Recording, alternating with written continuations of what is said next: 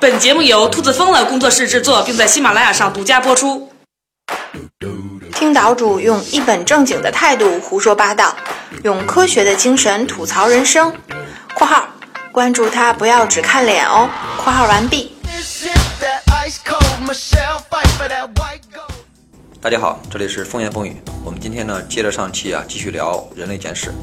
上一回我们说到啊，我们的直系祖先啊，智人靠着独一无二的语言系统和天下无双的思维模式，几乎是在一瞬间，如果按照历史长河来看的话，真的是一瞬间就逆袭了整个地球。可是呢，也就在这个时候呢，已经靠着采集和狩猎，也就是这种游牧的状态啊，延续了二百五十万年的人类，却突然开启了农业社会。这个究竟是怎么回事呢？今天我们就聊一聊农民是怎么炼成的。先让我引用海子的一首诗啊，来形容大约发生在一万年前的农业革命。人类从那个时候呢，开始喂马劈柴，开始关心粮食和蔬菜，开始有一所房子。可惜呢，并没有面朝大海，春暖花开。曾经有学者认为呢，农业是中东的一小撮人先玩起来的，然后才传遍了全世界。但现在呢，有更多的证据来证明呢，农业几乎是在同一时间在全球范围内兴起。只不过呢，大家种的东西不一样。比如说啊，中东那边的人呢，种的是小麦和豌豆；中美洲啊，加勒比那边他们种的是主要是玉米；南美呢，主要是种土豆；北美那边主要种大南瓜；新几内亚人呢，主要是种甘蔗和香蕉。那咱中国人也种地吗？中国人必须种啊！我们主要是种稻米呀、小米呀，当然还养猪。直到现在，猪肉还是我们的第一大消费的肉类。那这个到了公元一世纪的时候呢，也就是在一千九百年前，可以说啊，地球上呢绝大多数的人都是农民。嗯，那我有个问题啊，刚才你说了中东有农民，美洲有农民，中国有农民，为什么没提澳大利亚呢？或者是南非这些地方的人不种地吗？这个问题问得好啊！这些地方的人呢，其实在农业革命刚开始的时候，还真的就不种地，原因很简单，没法种。其实呢，地球上啊，大部分的动植物都是没有办法去驯化的。你比如说啊，像松露，这是世界上的三大美味珍馐之一啊，这么好的东西，但是呢，直到目前为止也没有办法去人工养殖。你再比如说长毛象，你别看现代人呢，把狮子啊、老虎啊这些野兽，好像治得很服帖，跟孙子一样，但是在古代的巨兽面前啊，人类根本就不行，那种动物根本没办法去大规模饲养。所以呢。并不是澳大利亚人懒，实在是条件不允许。全世界其实适合被养起来的动植物就那么几种，刚好就出现在了中东、中美、中国这些地方。所以呢，这些地方也就成了人类历史上农业革命的发源地。我记得你上一期啊，好像说过，原始采集者啊，其实生活挺幸福的，每天两个岛、三个宝，上班晚，下班早，孩子围着满地跑，这帮人又何苦去当农民呢？唉，一言难尽。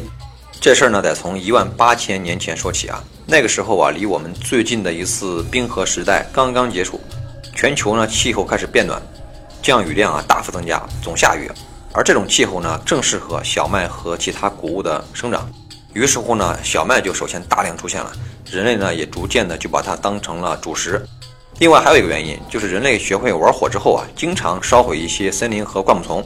这等于呢，也间接的帮了小麦的忙，因为呢，森林呢、灌木丛这么一烧啊，小麦和杂草也就可以去独占阳光、水分和养分，于是呢，越长越多，越长越快。人类一看呢，这玩意儿挺好的，既不咬人呢，还不跑，吃不完的话还可以存起来，还不容易腐烂，那就得着呗。但是呢，小麦不能生吃，对吧？你得筛一筛啊，磨一磨，最后呢，还要把它煮熟了。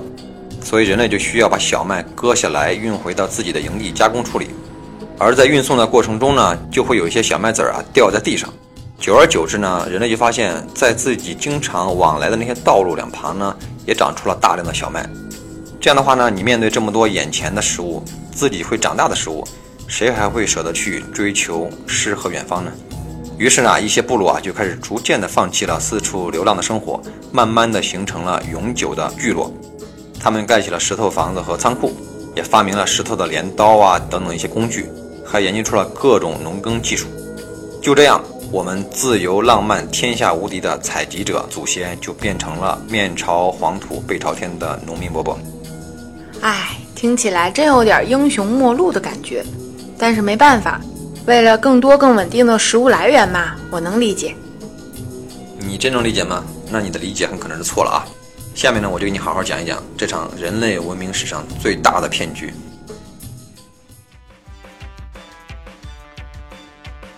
我们都承认啊，农业革命啊，确实让人类的食物总量增加了。但是呢，这并不代表人类吃得更好，过得更舒服。你想想看啊，人类一旦定居某处，开始吃喝不愁，最直接的后果是什么呢？没错，那就是更多更快的造人，导致了人口大爆炸。以前呢，人类就像很多哺乳动物一样，有荷尔蒙和遗传机制啊来控制生育数。简单来说呢，就是营养充足的时候啊，女性呢会比较早的进入青春期，成功怀孕的几率也比较高。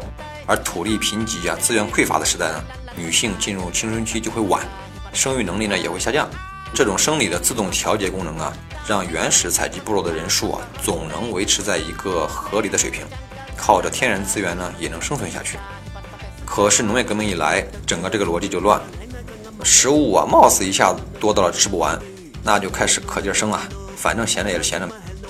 结果人口急速增长，而我们都知道啊，人口的增长呢是指数级的增长，不是线性的。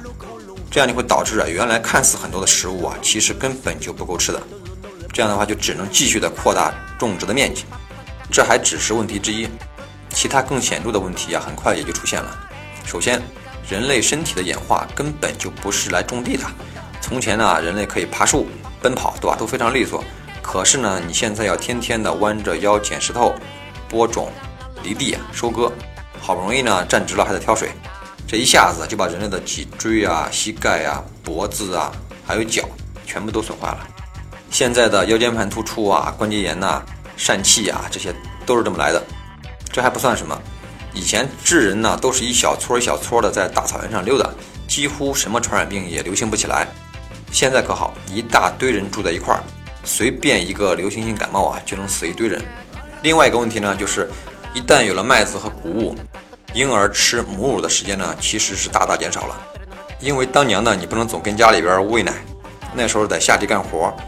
可是呢，你喝粥怎么能跟喝奶相比呢？那会儿除了母乳以外，也没有什么配方奶粉，对吧？所以呢，婴儿的免疫力就肯定是越来越低。在大多数的远古农业社会里边啊。其实至少有三分之一的儿童无法长到二十岁，就算是这样呢，人口死亡的速度还是赶不上出生速度。以前的采集者都是什么人物？还记得吗？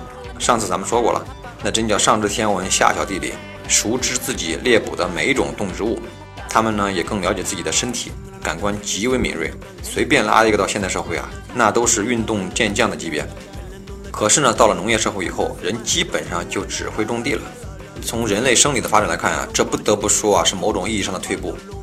其实一直延续到我们现代社会啊，我们这么多人都天天坐在办公室里边，四体不勤，五谷不分，其实也是延续这样一个退步。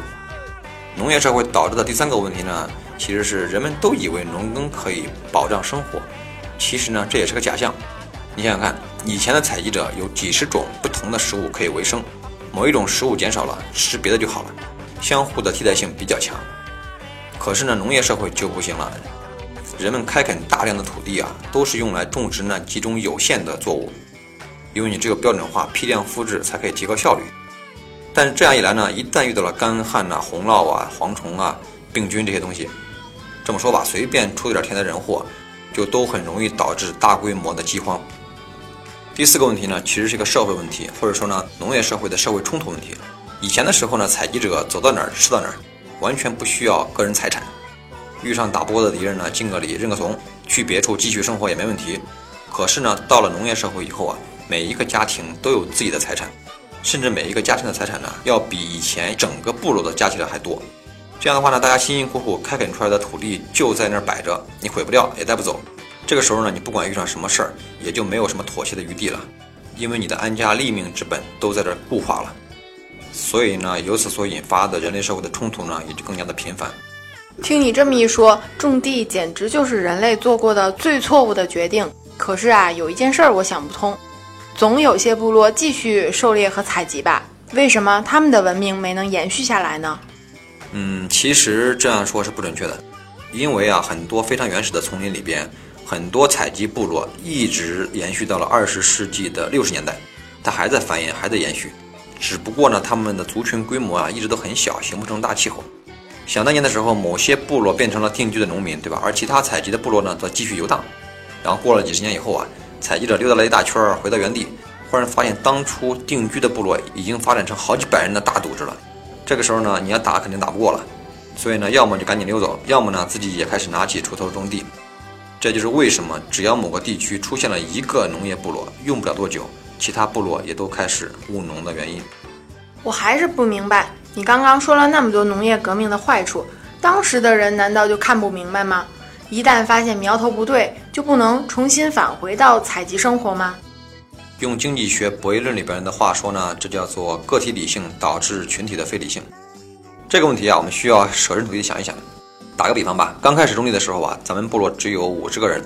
等种了几年以后啊，发现日子越过越难，还不如回去当猴呢。但这个时候你发现你的部落已经不是那五十个人了，你可能已经一百多人了，而且呢，多出来了很多都是小孩儿。这时候如果要你回归到采集者的生活，那就必须要恢复到当初的部落规模，那就意味着有好几十人要被淘汰掉。这些人呢又没有能力养活自己，而部落呢也没有能力养活他们，那这些人只有死路一条。这时候要问你，你愿意为了大多数人回到幸福生活而牺牲自己吗？我可以对毛主席发誓，谁敢让我牺牲，我就先让他成为烈士。就是啊，没有人愿意牺牲。这个呢，就跟病毒传播一样，农业革命就是一个不可逆的过程。好，本期最后呢，再给大家讲一个很有意思的事儿。如果我问你啊，你说是人牛逼还是小麦牛逼，你会怎么回答？那还用说？人是万物之灵，小麦算个屁呀，是吧？我猜绝大多数人都会这么说。可是呢，如果你换一个角度，假如你就是一株小麦，你会怎么想？从物种演化角度来说呢，什么叫成功呢？那当然就是把自己的 DNA 拷贝的数量越多就越成功。这个呢，不论从猿猴到鸟到植物都是一样的。比如说，人一旦有了粮食，马上就会玩命的生小孩，其实就是在拷贝自己的 DNA。从而保证这个种族不会灭绝。其实小麦一样，而且呢，做的比人类要成功多了。你想想看啊，仅仅在一万年前啊，小麦也不过就是许多野草中的一种，而且呢，只出现在中东一个很小的区域内。但是就在短短的一千年的时间里边，忽然就传遍了全世界。现在小麦在全球总共占据着大约二百二十五万平方公里的地表面积。这个呢，差不多是英国国土面积的十倍。我们做个假设啊，假设你就是小麦，从你的角度怎么看待人类？比如说你不喜欢石头压在你上面，人类呢就会帮你把石头全部剪开。你呢不喜欢和其他植物分享空间啊、水分和养分，人类呢就会顶着炎炎烈日啊在那除草。你呢没事还爱生个病，人类呢就学会了驱虫防病打农药来保护你。你的战斗力为零，几乎为零吧，连兔子都打不过，对吧？人类呢就天天跟地里边守护着你，并且呢还要做出好多小稻草人来保护你。你呢总还想吃点好的，喝点好的，人类就不辞辛苦的从远处引来溪水，还得给你施肥。所以从这个角度来看的话呢，如果你是小麦呢，那你简直就是把人类当成奴隶一样的使唤，而代价呢无非就是贡献一部分身体作为人类的食物。那现在再问你一次，人类和小麦到底是谁驯化了谁呢？好了，这里是风言风语，有关人类农业革命的神奇之处，我们下期接着聊。